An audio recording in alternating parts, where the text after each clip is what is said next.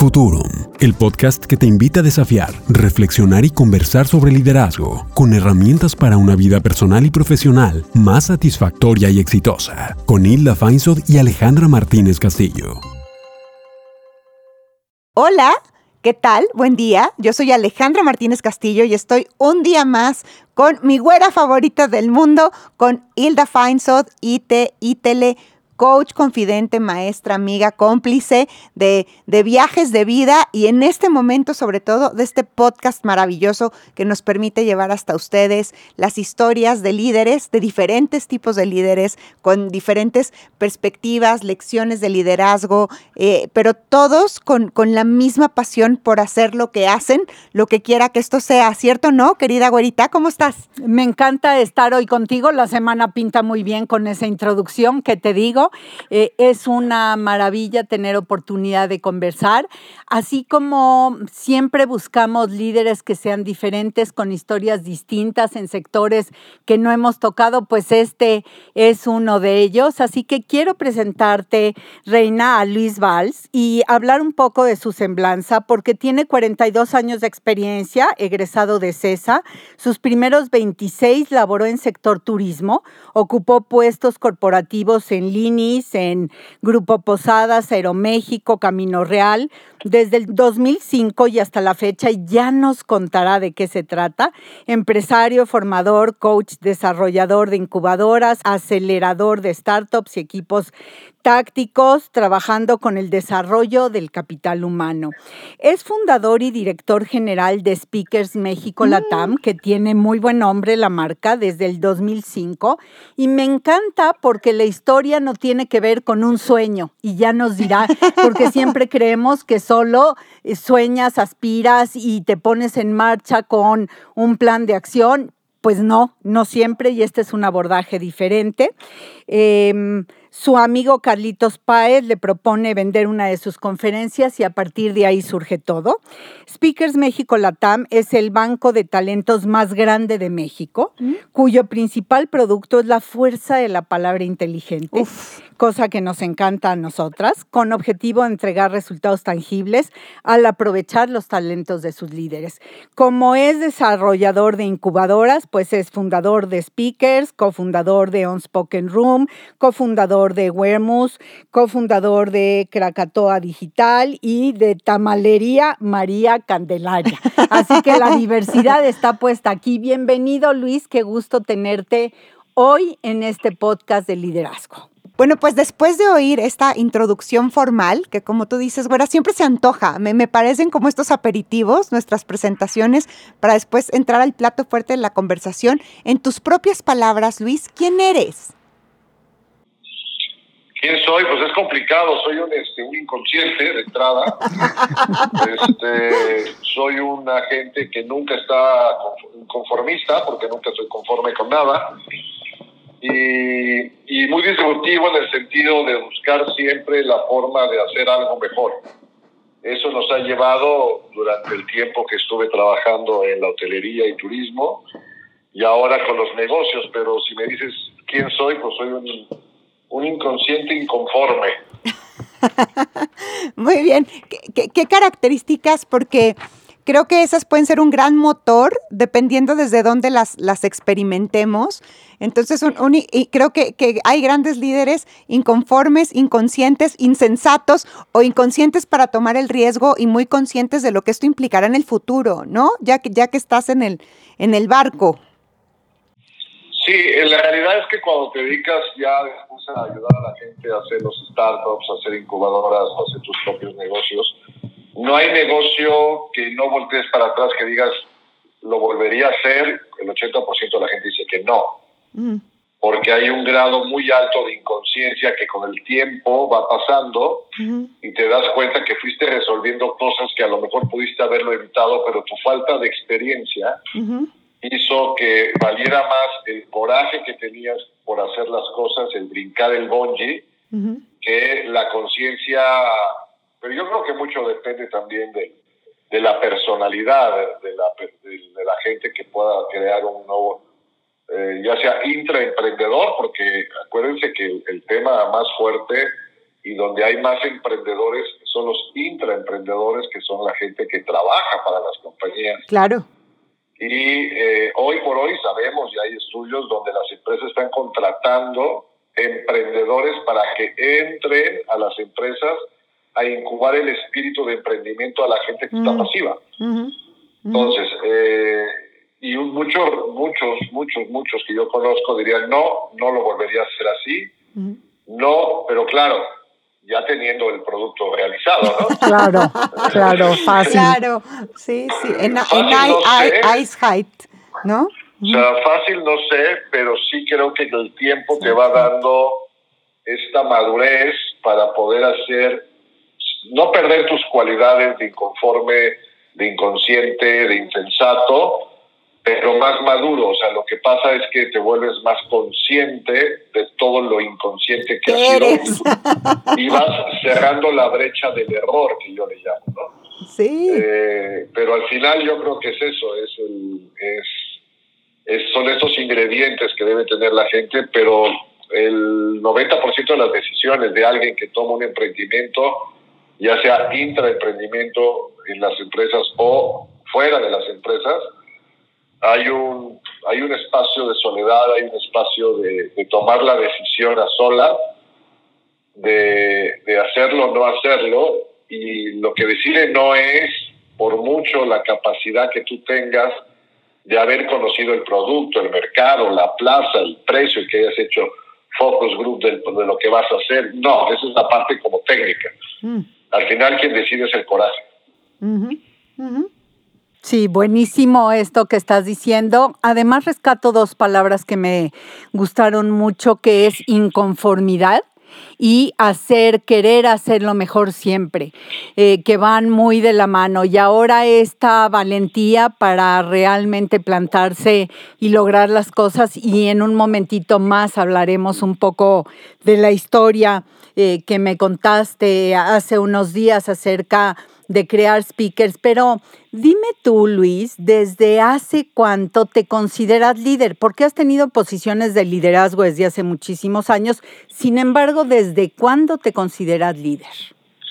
Mira, el tema es que eh, este tema del liderazgo es un tema de hace 20 años para acá. Realmente antes no se daba esta connotación de desarrollo de liderazgo, la formación de liderazgo eh, etcétera. Simplemente, pues yo me acuerdo que desde los...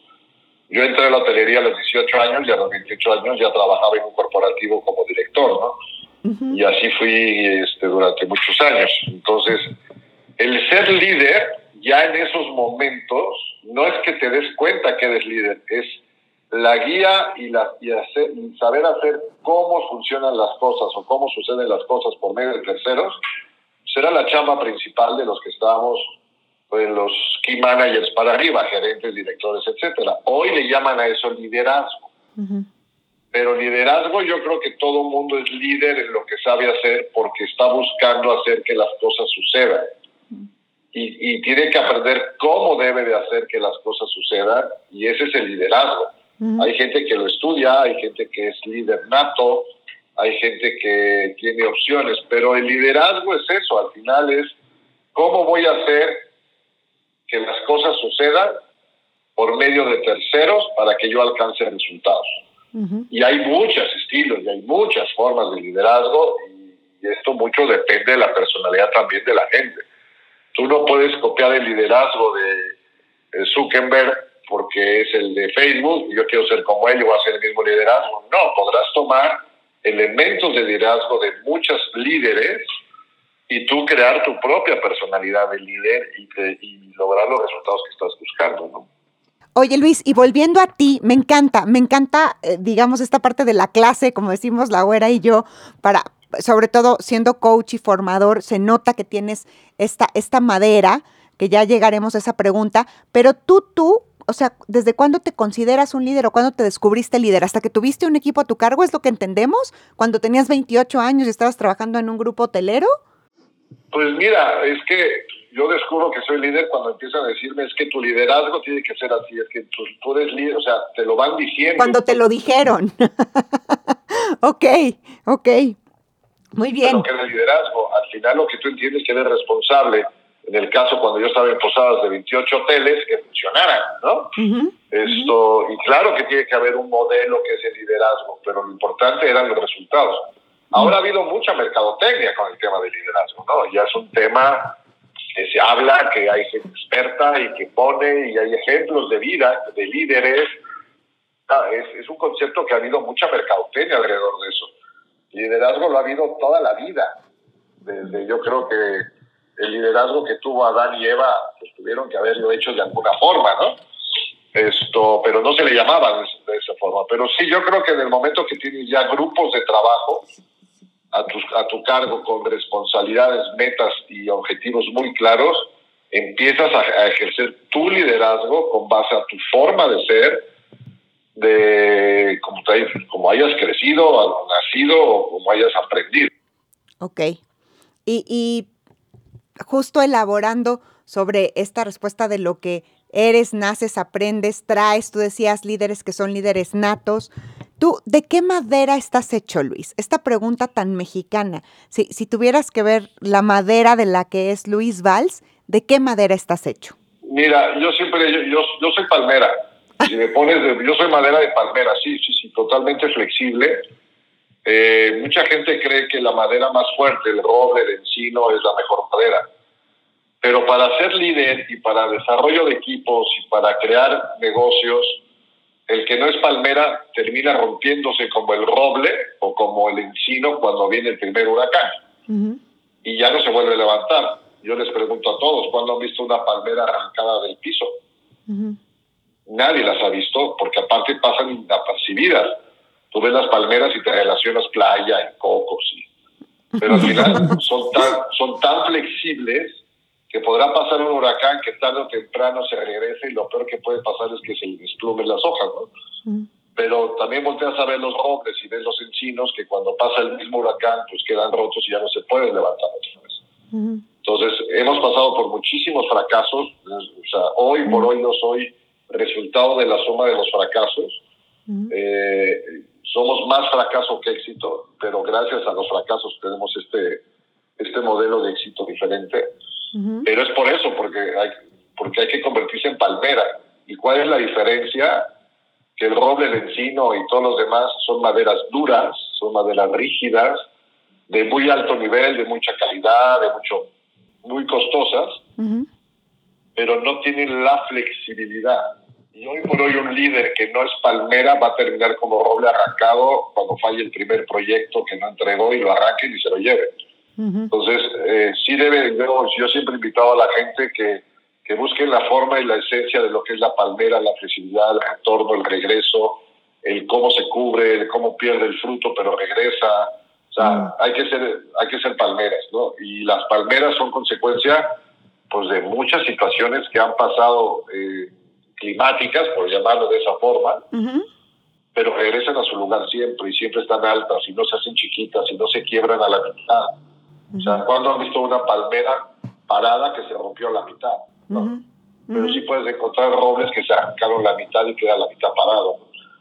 Entonces, yo creo que ese es el tema. Lo importante es tener la flexibilidad para poder alcanzar el éxito. Sin flexibilidad, esa madera flexible, los fracasos terminan rompiéndote y arrancándote de raíz.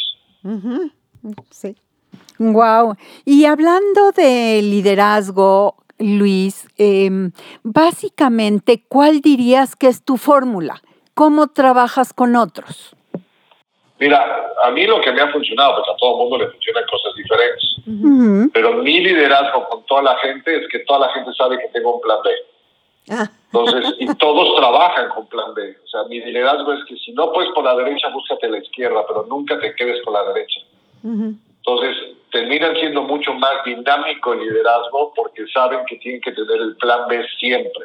Uh -huh. En el proyecto, en la idea, en cualquier proyecto, si no tienes plan B, terminas. Y el plan B es consecuencia de la palmera, a ver si me explico. Es esa flexibilidad de decir, pues no me voy a amarrar como roble al plan A y pase lo que pase, voy a hacer que funcione, porque entonces termina tanto Entonces, el liderazgo basado en el plan B, que yo le llamo, mm. es mucho más flexible, es mucho más cercano a la gente, es entender a la gente que puede tener un plan B, pero el de la derecha que hace lo mismo tiene otro plan B. Entonces comienzas a generar nuevas oportunidades, nuevos proyectos, nuevas ideas, y de ahí salen los intraemprendedores. El intraemprendedor es aquel que tiene siempre para lo que hace un plan B para mejorar las cosas y poder ser mejores de la chamba, ¿no?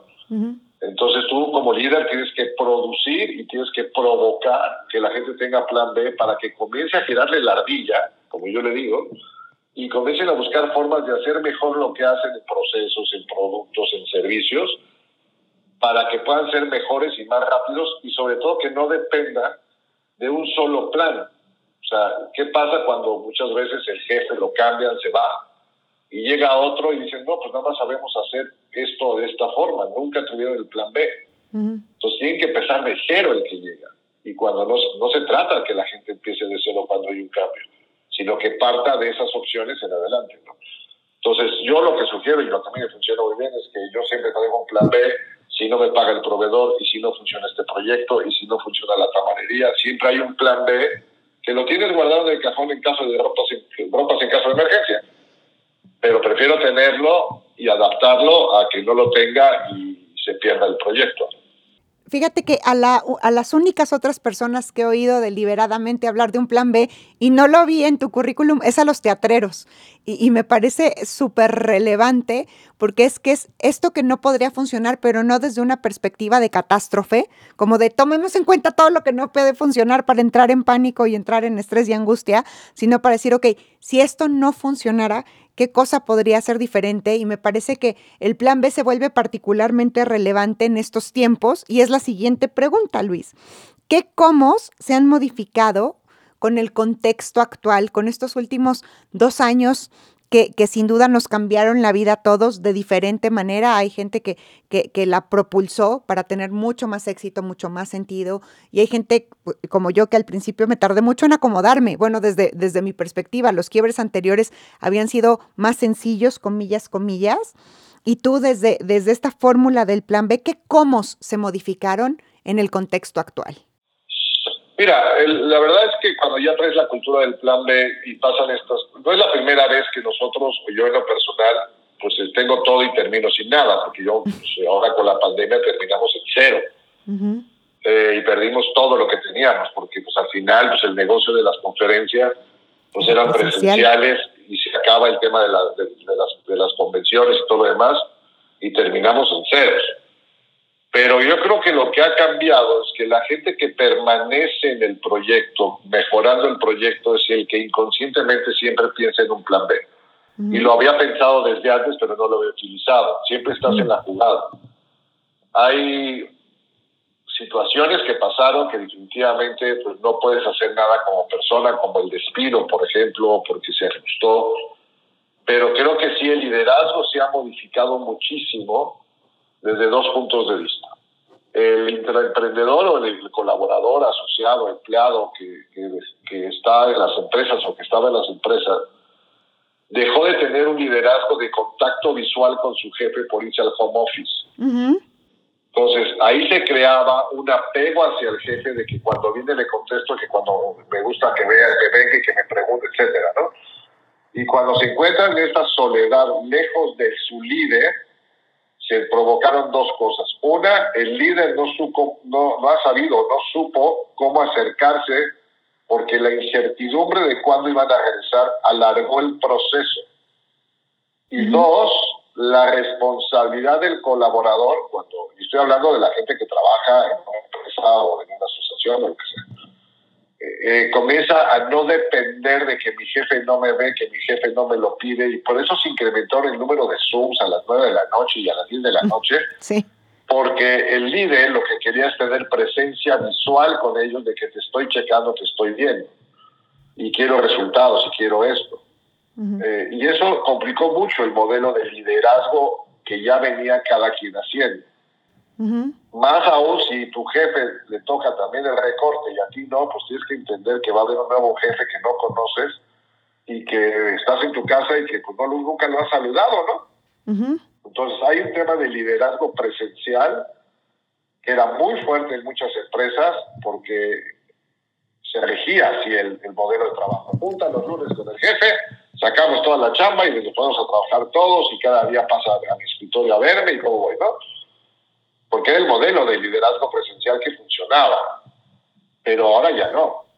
¿no? Entonces, hoy viene, por ejemplo, esta falta de liderazgo por parte de los de los jefes o de los dueños o como quieras llamar, de los superiores, por llamarles de una forma, hoy está tan lejana que la gente de home office se dio el lujo de buscar otro tipo de ingresos pensando en que los pueden correr porque no tenían plan B. pero, pero hablando de ti, perdóneme por, por interrumpirte Luis, pero fíjate que me interesa muchísimo saber para ti qué cómo cambió, sobre todo como tú dices, en una, en una industria donde todo era presencial o eso creíamos en ese momento, donde, donde el mayor ingreso y, las relaciones públicas era por contactos físicos y las convenciones eran en, cuerpo presente, ¿no? Como, como los, los funerales. Entonces, ¿qué, ¿cómo cambiaste tú?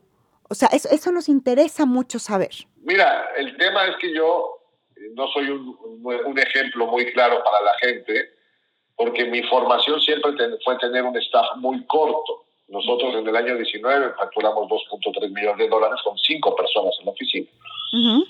Entonces, estas cinco personas, yo en lo personal y el contador, fuimos, con pandemia o sin pandemia, siempre fuimos a la oficina. Entonces, el 40% de la gente yo la tenía junta porque era el contador y yo.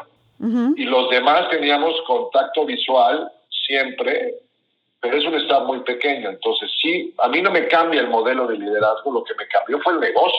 Eh, eh, y esa es la pregunta. ¿Qué cómo modificaste para tu negocio? Si tenías todo y te fuiste a cero, ¿cómo hoy podemos estar teniendo otra conversación y, y Speakers tiene este, este aire para, para seguir adelante? Sí, mira, el modelo de nosotros como desarrolladores de contenido presencial, porque eso le pasó a la gente que organiza convenciones, a la gente que hace este tipo de cosas presenciales. Nos, somos una similitud de lo que pasó hace unos años con el tema de las agencias de viajes. Las agencias de viajes antes te organizaban todo como nosotros organizábamos todo el tema del, del, del contenido para las conferencias y para las convenciones. Las, las agencias de viajes desaparecieron cuando Internet hizo la posibilidad que tú compraras tu boleto, que tú organizaras tu propio viaje y ya no requieres o requerías en ese momento ir a una agencia. En ese momento las agencias de viajes desaparecieron y solo sobreviven tres o cuatro, Wagon Leads, American Express, Belgueres, etcétera, que son tres o cuatro, no más. Entonces cuando nos pasa a nosotros esto, lo primero que hacemos nosotros, y siempre lo he hecho en todos los proyectos, siempre les pongo nombre a los proyectos. Entonces desarrollé, les, les presenté al equipo de trabajo la estrategia 2025. Pues yo no quería dejar la marca, yo no quería, pero entonces tendría que hacer un proyecto a largo plazo. Entonces hicimos un proyecto que se llama Cuchillito de Palo, 2025. Ajá pero es mucho similitud a por qué las agencias de viajes, estas grandes, sobrevivieron. Y lo que yo encontré es el valor de la marca. Mm. Cuando tú tienes un valor de marca de 17 años, tienes que pelearte, invertirle y endeudarte todo por la marca, porque la marca es la madera del barco que te hace flotar. Entonces, lo que decidimos fue, vamos a, reestructurarnos, vamos a buscar otras fórmulas de venta, otros modelos de comunicación de contenidos, pero mantengamos la marca. Entonces, lo primero que hicimos fue crear un concepto que se llama Cuchillito de Palo, que tiene cinco fundamentos principales, 2025. Y estos fundamentos principales es desastre de todo lo que no te sirve. Okay. Porque el lastre en los negocios cuando están en crisis son los que te hunden. Porque mucha gente, yo pongo el ejemplo clásico de, del barco pirata que está hundiéndose y hay dos marineros agarrando el barril de whisky. Pues terminas tirándolos con todo y barril porque lo importante es el barco, no el whisky, ¿no? Claro. Entonces, ahí es lo que empezamos a hacer. Entonces, eso fue lo que hicimos. Crear, creer y crear en la marca, apostar por la marca, movernos en los plan B digital, etcétera plan B de nosotros era irnos a lo digital, cambiar este, la página, crear un foro personal, o tener y una casa productora para poder hacer lo que los demás estaban haciendo. Entonces hicimos cosas que van alrededor de lo que es el, el eje o la, el ADN de nosotros, que es el tema de los contenidos. Sí, buenísimo. Déjame hacerte una pregunta porque cuando conversamos el otro día me pareció interesantísimo y em, estoy segura de que eso desafió tus capacidades como líder. Em, háblanos de no tener un sueño y de repente empezar a crear empresa.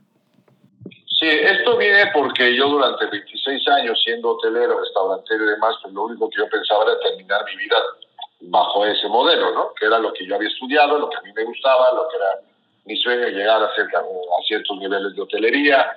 Pues era, era, ese sí era mi sueño, porque había estudiado, era mi pasión, ¿no? Eh, y cuando defino pasión, es todo aquello que puedes hacer sin cobrar. Entonces la gente ubica un poco que es la pasión, porque uno dice que es coraje. No, es lo que eres capaz de no cobrar por hacerlo.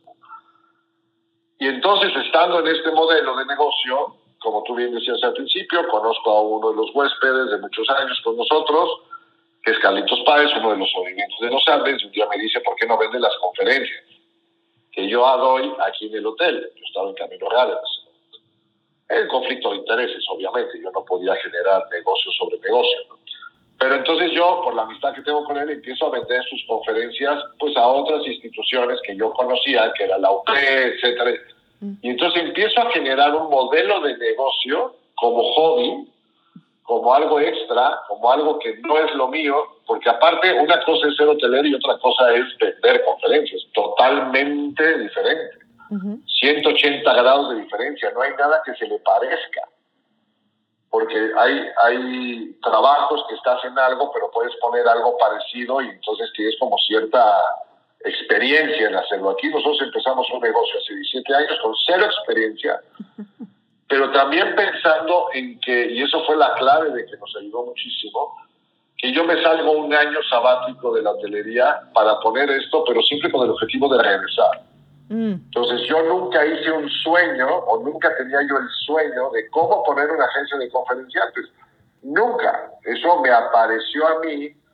Después de estar en este año sabático, que dije, mira, este es un camión vacío, es un buen producto, se vende bien, tienes buenas condiciones, pero siempre mirando hacia la hotelería, que era mi sueño y era lo que yo siempre había realizado.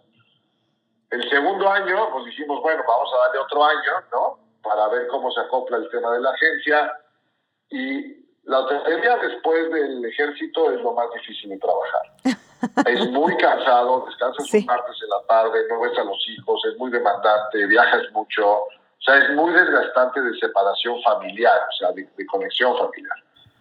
Y este año que estuve yo de primer sabático, pues encontré otra vez y me reencontré con este núcleo familiar, con esa familia, con esos tiempos, y sobre todo con el manejo de mis tiempos. Ya no dependían del mm. hotel mis tiempos, eran mis tiempos. Entonces dimos un segundo año y este año cumplimos 17 años sabáticos. Ya no, ya no parecen sabáticos, ¿no?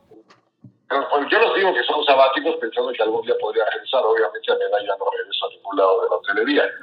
Pero lo que es cierto es que muchos dicen, es que sueña en algo y desarrollalo.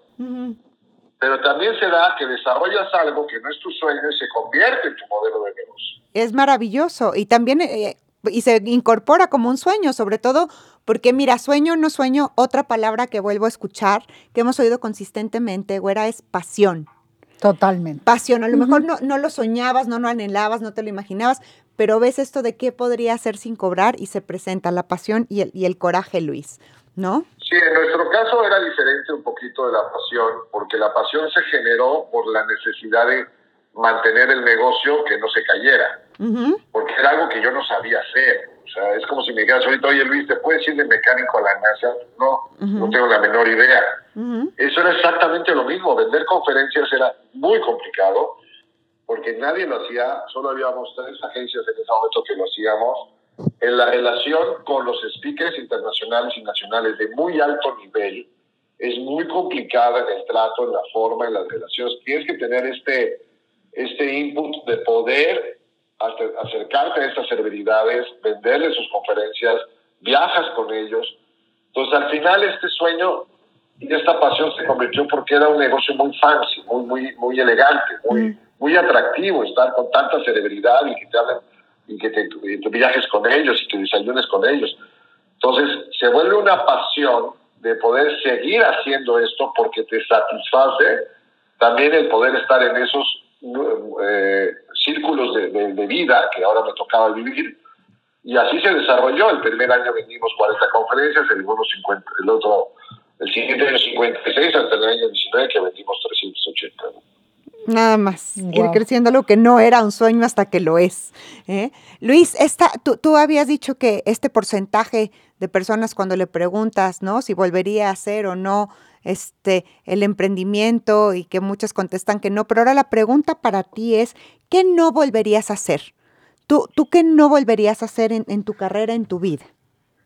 Mira, yo creo que no volvería a hacer no creer en mí Ay, qué bonita respuesta. Porque esas oportunidades de negocio en 26 años te puedo platicar cuántas si fueron. ¿No? Me llegaron muchísimas. De poner un restaurante, de poner un bar, de llevarte, o sea, de independizarte y tal. Pero el manejo de los miedos, mm. en ese momento, cuando estás eh, ya en una situación muy estable, la realidad es que el miedo te hace no perder lo que ya tienes y es tu zona de confort. Entonces, ¿qué es lo que no haría? Haberme dado la oportunidad antes de, de hacer algo sabiendo que, sí sabiendo que podía hacerla o no volvería a tener una zona de confort tan rígida que me permitiera vivir bien cuando ahora después puedes vivir mucho mejor aunque lo pierdas todo. Pues yo creo que eso es lo que no me permitiría otra vez, O sea, eso es date la oportunidad, atrévete, porque al final sí se puede. O sea, al final sí se pueden hacer las cosas. Pero eso ya con la experiencia de 17 años de haber logrado este negocio, que fue muy exitoso y que cayó al, al vacío y ahorita lo estamos volviendo a levantar. Pero con esta experiencia ya que trae de que esperemos que nos dé tiempo en vida volver a tener el negocio que teníamos antes, porque no me toca a mí hacer esto a los 40 años ahora, me toca a los 60. Y no es lo mismo. Pero entonces siempre hay un tema de, si se puede y si lo hice una vez lo voy a hacer dos veces. Maravillosa reflexión. Eh, Luis, con todo ese contexto que nos has puesto aquí, dinos qué te desafía hoy.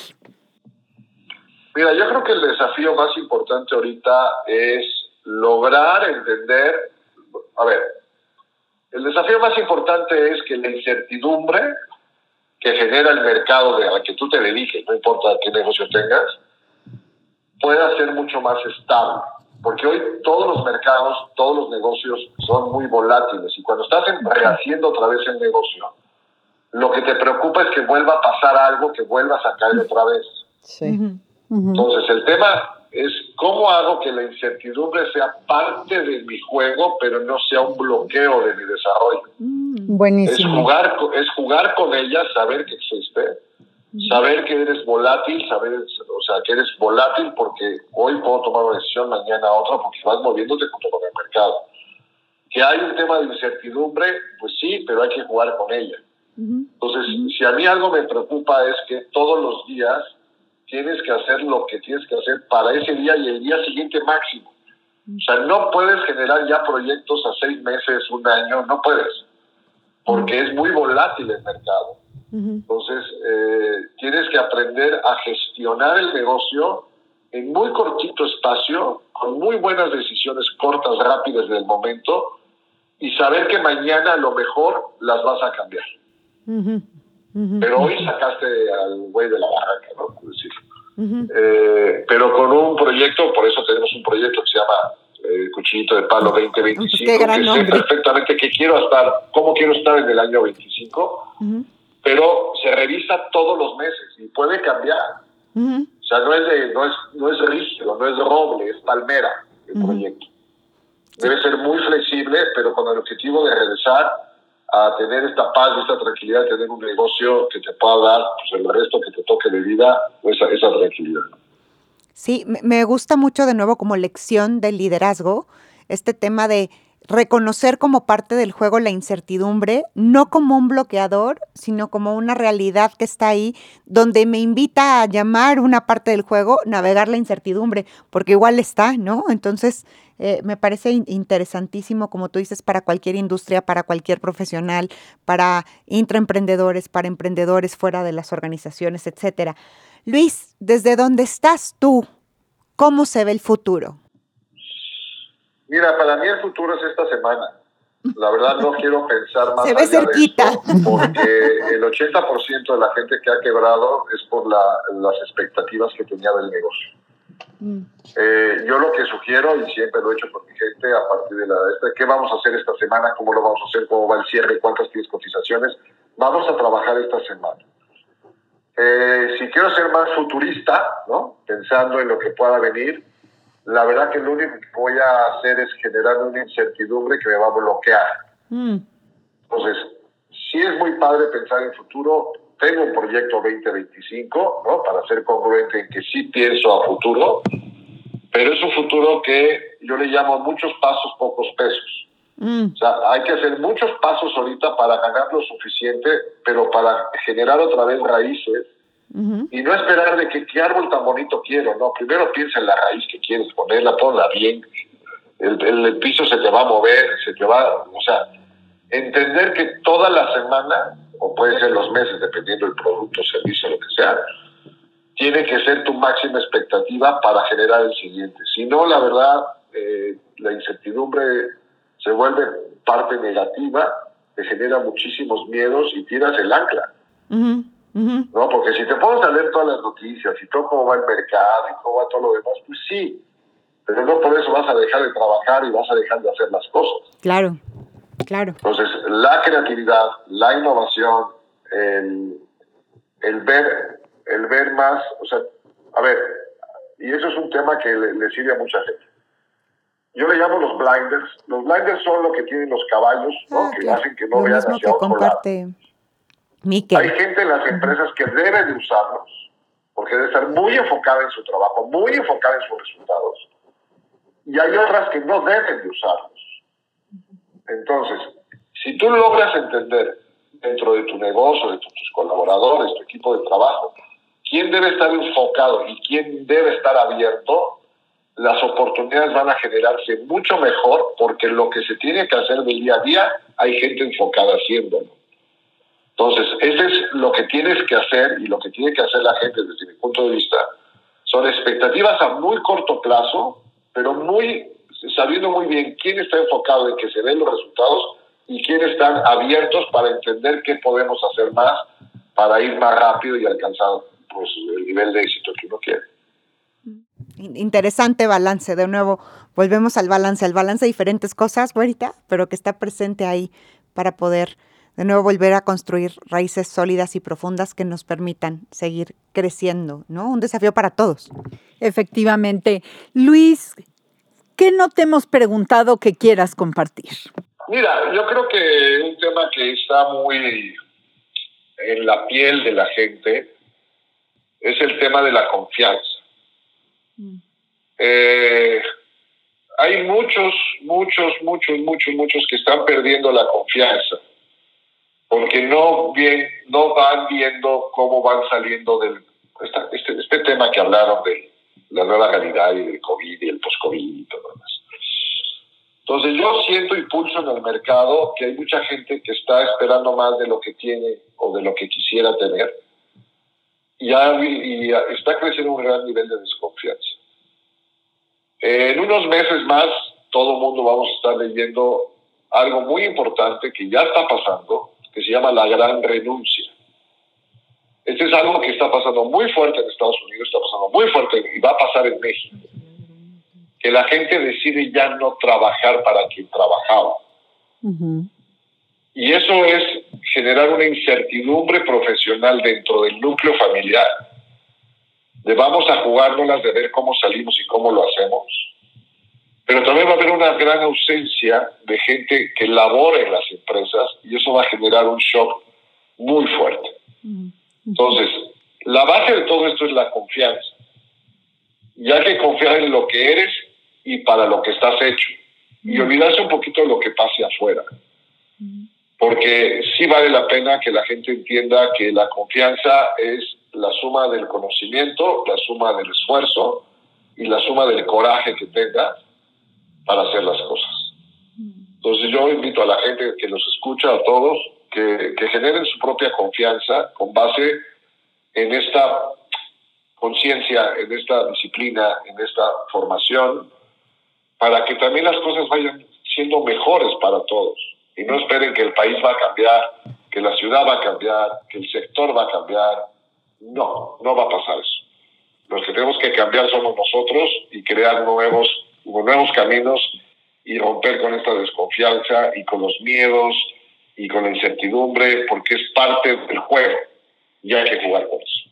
Absolutamente. O sea, nuestra realidad cambiará en la medida en que cada uno de nosotros va cambiando y entonces el contexto también es efecto de, nosotros, sin duda, Luis. Pues muchísimas gracias por, por este tiempo, por tu conversación, por todas las lecciones de liderazgo, por, por permitirnos ver tu, tu perspectiva desde un formador, pero también esta parte de tu perspectiva como líder, que es aquí la que nos interesa muchísimo porque conocemos la figura pública de las personas que vienen y se sientan aquí, pero, pero no esta, esta parte de, de lo que hay detrás del telón, ¿no? Entonces quiero, quiero agradecerte mucho, güerita, gracias a ti también por este espacio tan delicioso de conversación. Gracias, Luis. Gracias a quien nos escucha. Este es Futurum, el podcast del liderazgo lo que, ha, de ser. Nos vemos muy pronto. Chao. Soy Hilda Feinsod y sígueme en Instagram arroba Hilda Feinsod y en mi página hildafeinsod.com. Y yo soy Alejandra Martínez Castillo. Sígueme en Instagram en ale.mcastillo y en mi página alejandramartinezcastillo.mx. Y recuerda, darle follow a Futuro, lo que ha de ser. Futurum, lo que quieres ser y hacer. Un encuentro con tus posibilidades. Con Hilda Feinsod y Alejandra Martínez Castillo.